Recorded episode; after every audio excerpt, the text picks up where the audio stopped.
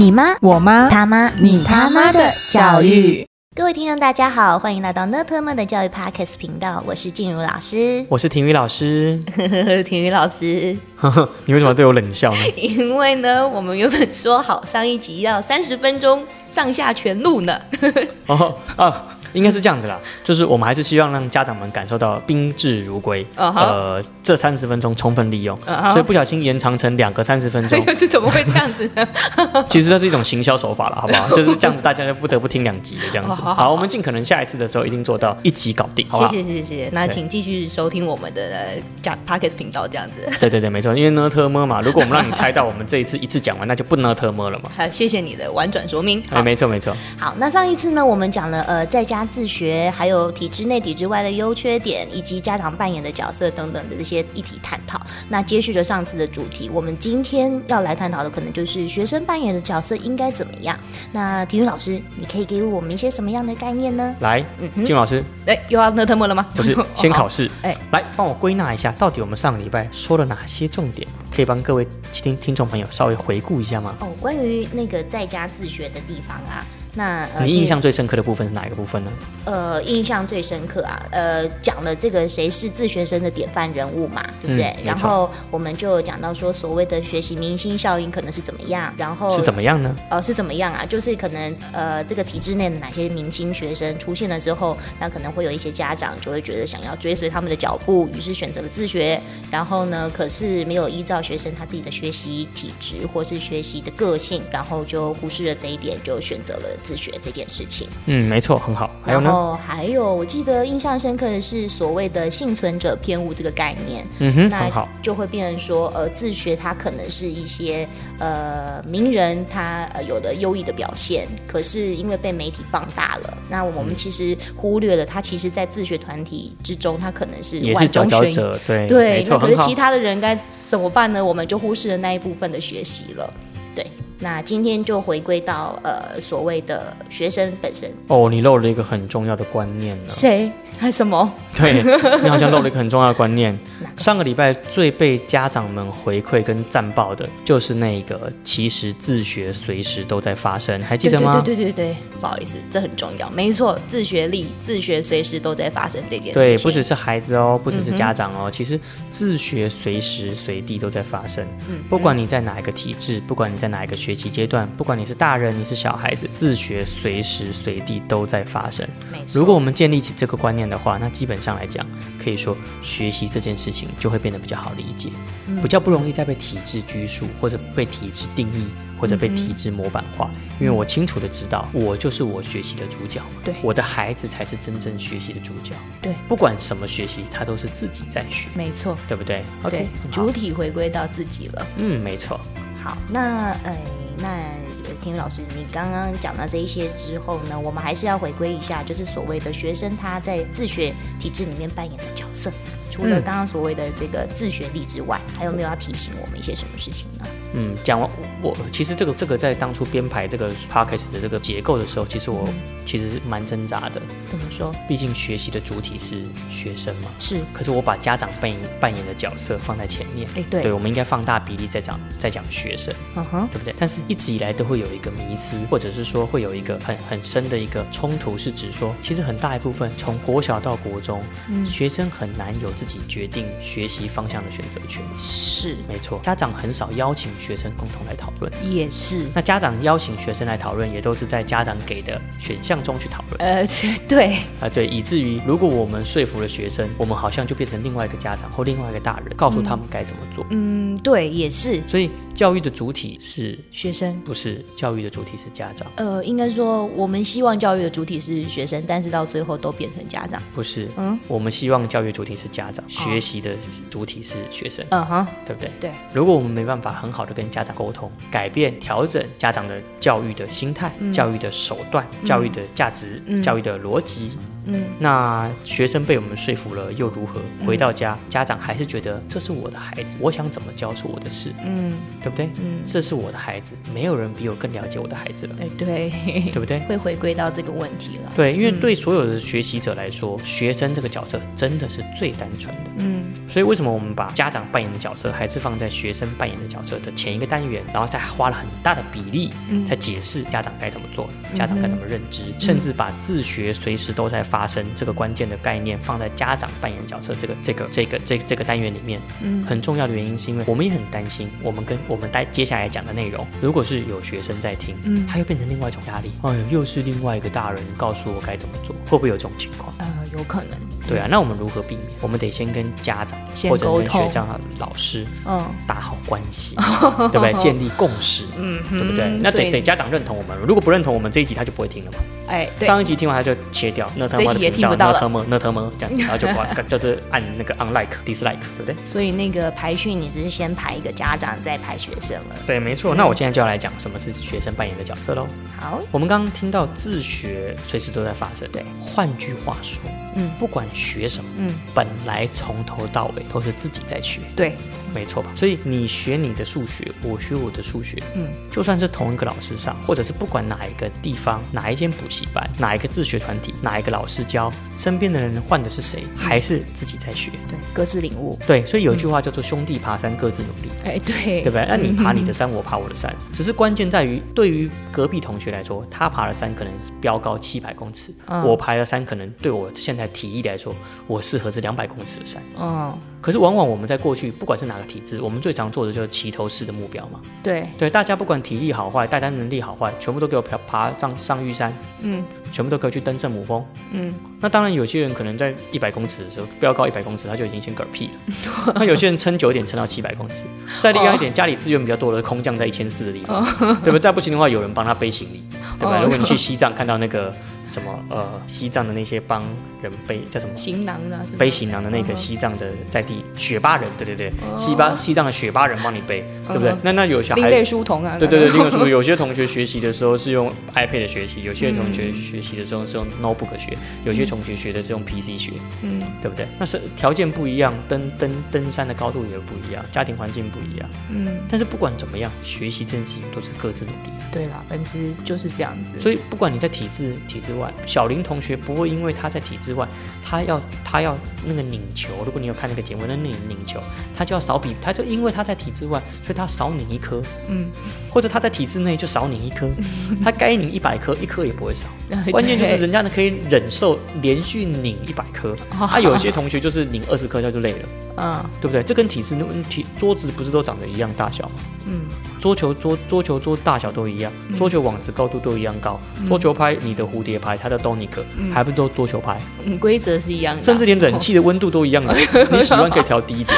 啊，对但为什么关真正要努力的时候，人家拧那一百颗，你有没有拧到？人家一天拧一千颗，你有没有拧到？啊，你没拧到就是没拧到，这跟体制内外有关系吗？啊？不要说破，对，就是这样。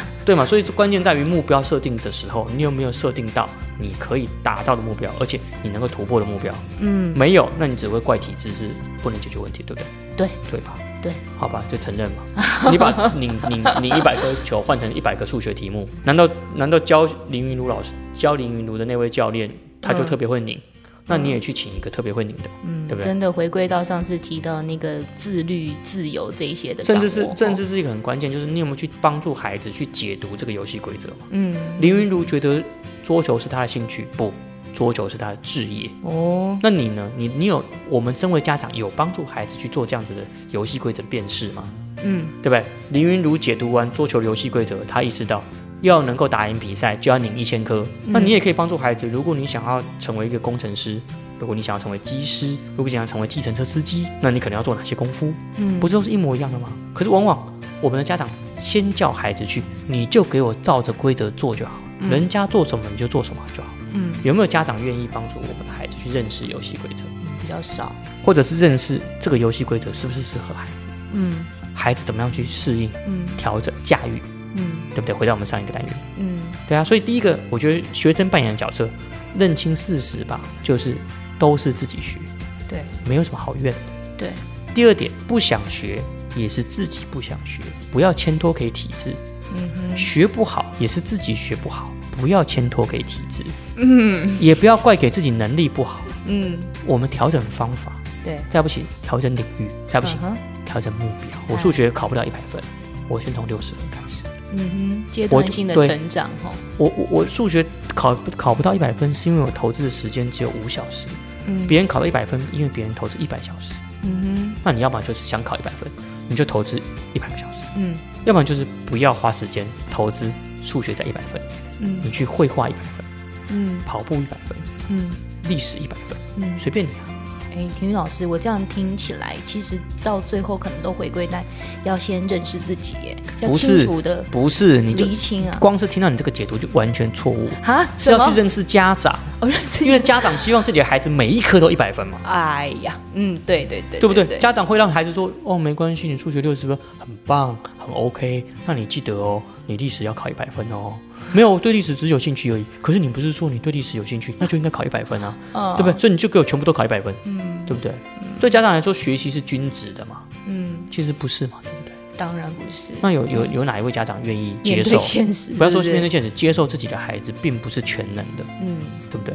今天叫爱因斯坦跟他说：“来来来，去达文西，去去去罗浮宫，给我去做艺术鉴赏。”爱因斯坦继续就拿出他的那个物理笔记开始算，呃，我觉得这个 E 等于 mc mc two，对吧？他还他管你达文西嘞。可是有人有人会去 judge 爱因斯坦吗？有人会去挑战爱因斯坦的艺术吗？当然不会啊那。为什么我们好多家长们都希望自己的孩子是个全才呢？嗯对不对？尤其是在学国小、国中、高中的阶段，嗯这这这，那当然这也是事实。为什么？我们不会希望我们的孩子偏食，对但是我们也不要要求我们的孩子是全才，对，对不对？我们而是帮助他透过学习的阶段，然后去认识到说，那他未来的目标，他想用这些能力满足他什么目标？嗯所以常常有同学，常常有家长会反映说，体制内的东西就是僵化，体制内的东西就是填鸭，只会考考试考的。好，那这些东西对未来又没帮助。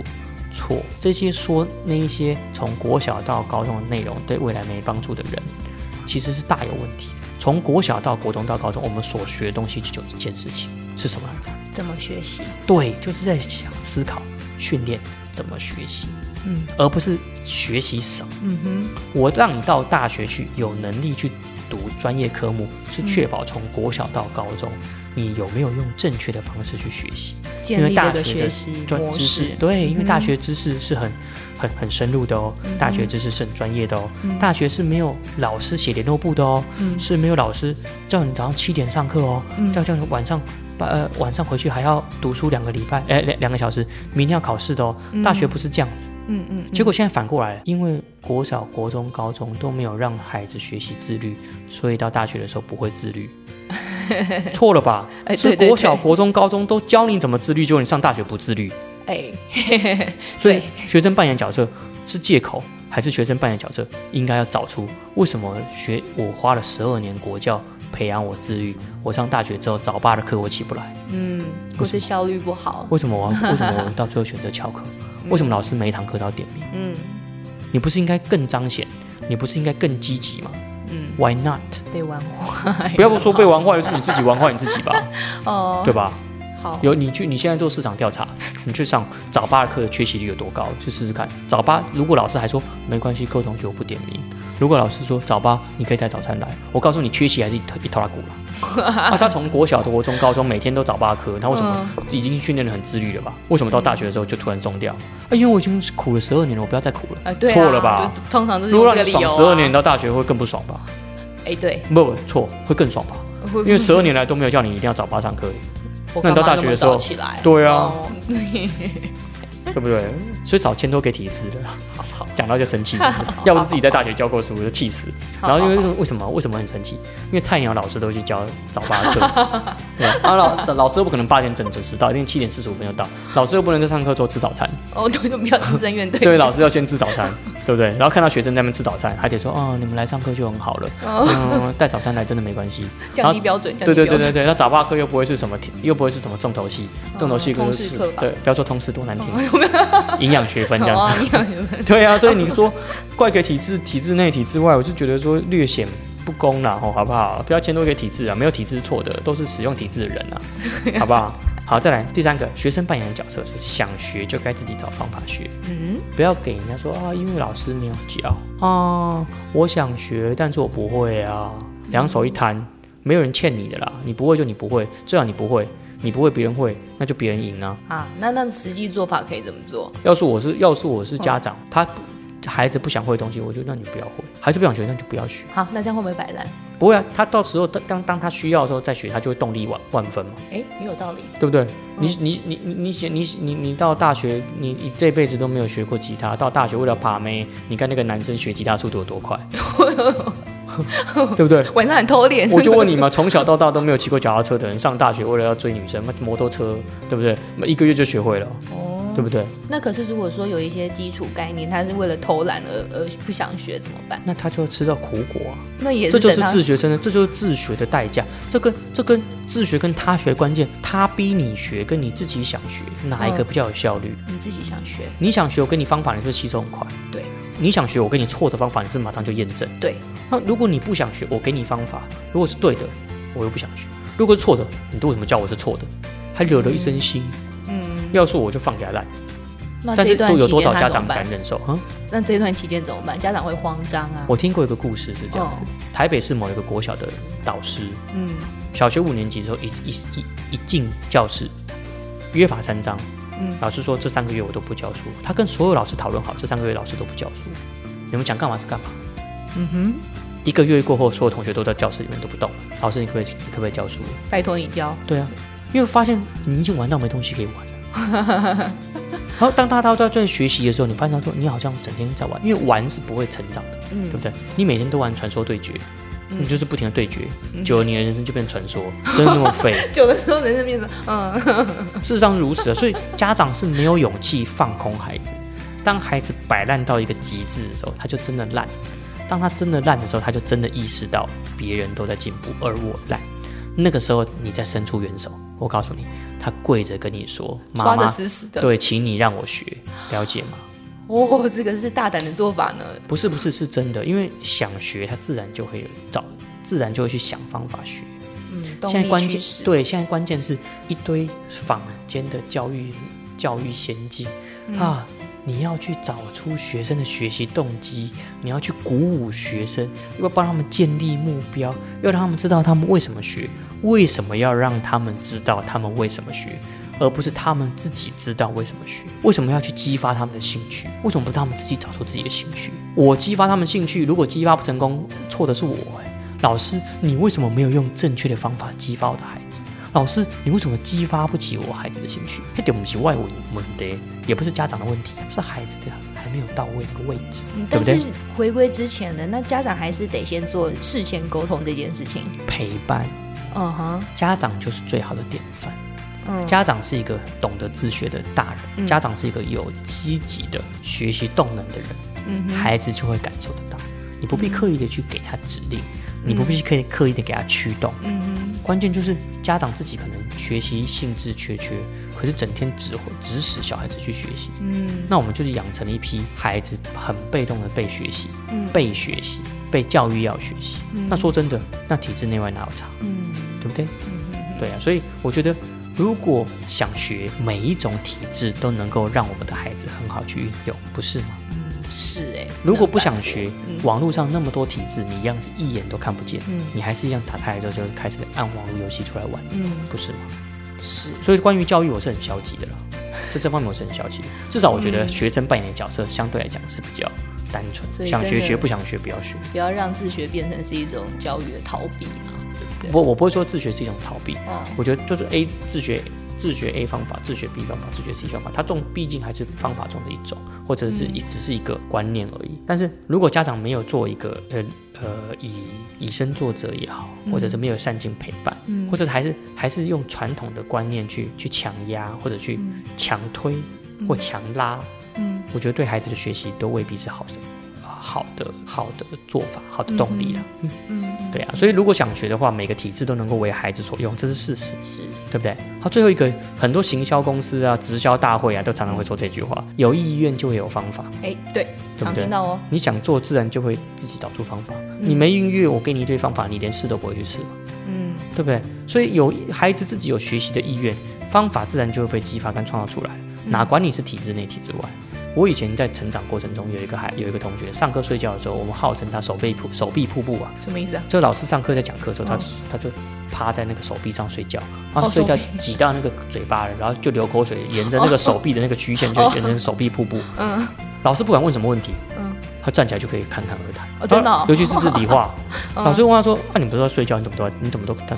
睡啊因为睡睡眠学习法吗？不是，因为？我平常很喜欢看那个小牛顿啊、哥白尼啊，所以老师上课这些东西我自己都已经搞懂。看过了哦。结果他高中毕业去当曲棍球选手了啊，因为他很喜欢打曲棍球，就当曲棍球选手去多才多姿哎。是啊，可是那那那他有少学习吗？没有，他有抱怨说，哦，如果我国中、高中都打曲棍球的话，我上大学说不定我我就是我就是职业曲棍球选手。没有啊，他还是把他原本的本职学能学得很好，但是他能够驾驭曲棍球这个角色。嗯那你会说他是一个不合格的学生吗？不会？不会啊，那为什么？因为他有意愿嘛。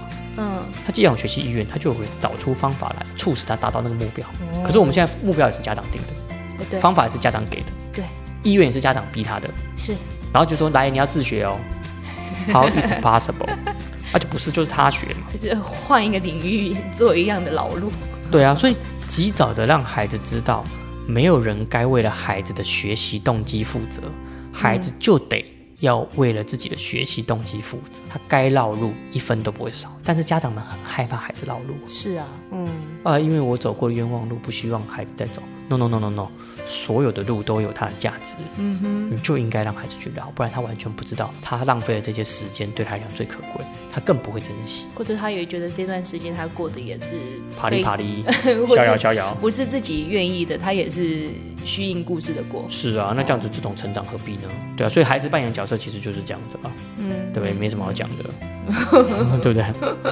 好了，啊对吧真的要听进去了。对对对哦对对，好，好，那那体育老师，那呃，我们讨论了家长啦，也讨论了学生，那你觉得这个体制扮演的角色可能是什么呢？体我们刚刚说体制是什么？你还记得吗？我说体制是什么？不好意思，体制是什么体制就是游戏规则。啊？对，那不同的不同的游戏有不同的游戏规则嘛？嗯，我们最常听到我们批评现在的体制的是什么啊？体制都在考试，嗯、体制都升学主义，啊、体制都是填鸭。嗯，来来来来来来，去看那些律师考试，去看那些医师考试，嗯去看那些技师考试，去看那些呃还有什么事？会计师考试。嗯，如果如果这个会计师没有考过试，你的公司敢给他还敢敢敢给他会计吗？那心脏要很大颗，不是不是，你不会给他会计，你根本不会这样干，你就给你就不会给他，你就不会给他会计，对不对？机师，我就我常常问学生一个问题啊，什么问题？嗯有一个机师，嗯两个都考过喽，很棒。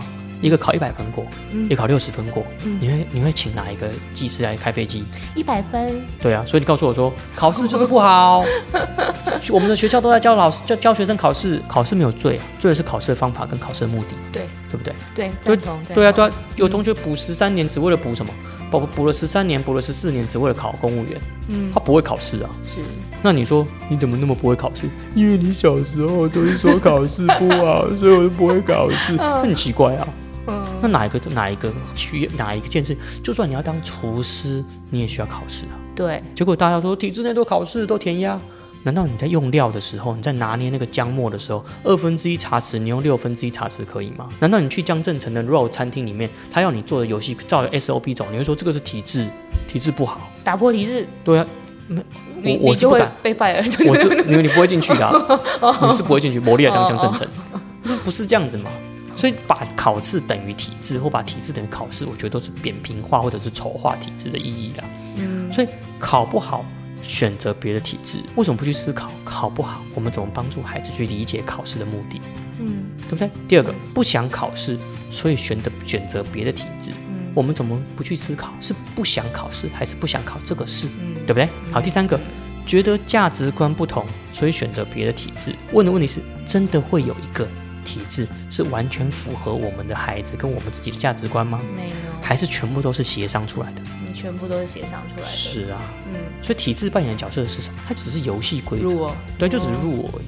嗯，你不可能 A 不玩玩 B，B 不玩玩 C，等你乱玩十二年，刚刚好十二种体制全部都乱完之后，孩子还是归零哎，孩子不知道真正是孩子适合什么，哦所以还不如去认识孩子的规则嘛，认识孩子的生长规则，认识孩子的学习规则，不是吗？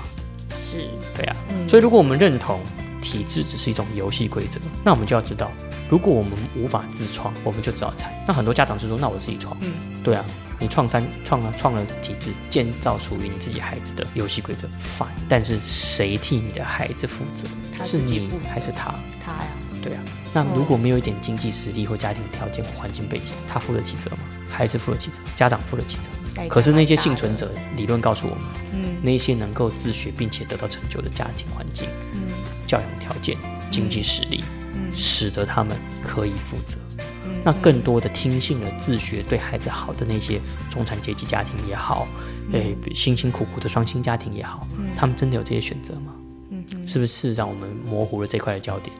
对，没错。所以有能力自创的，他可以提示孩子设计规划；有时间跟精力的，可以尝试不同的体制。无论如何，体制只是游戏众多游戏规则的一种，对啊。所以我认为，如果你要问我说体制扮演的角色，我会认为体制的目的啊，不是为了钳制孩子，是操作体制的人，是执行体制的人钳制了孩子。体制的目的是确保每个人经过这个体制之后，出来都能够有一定程度的表现。因为他是弱嘛，对，所以你会相信医师有证照。你你你现在进去一家儿科，你会先看一下那个医师是有医师证照的。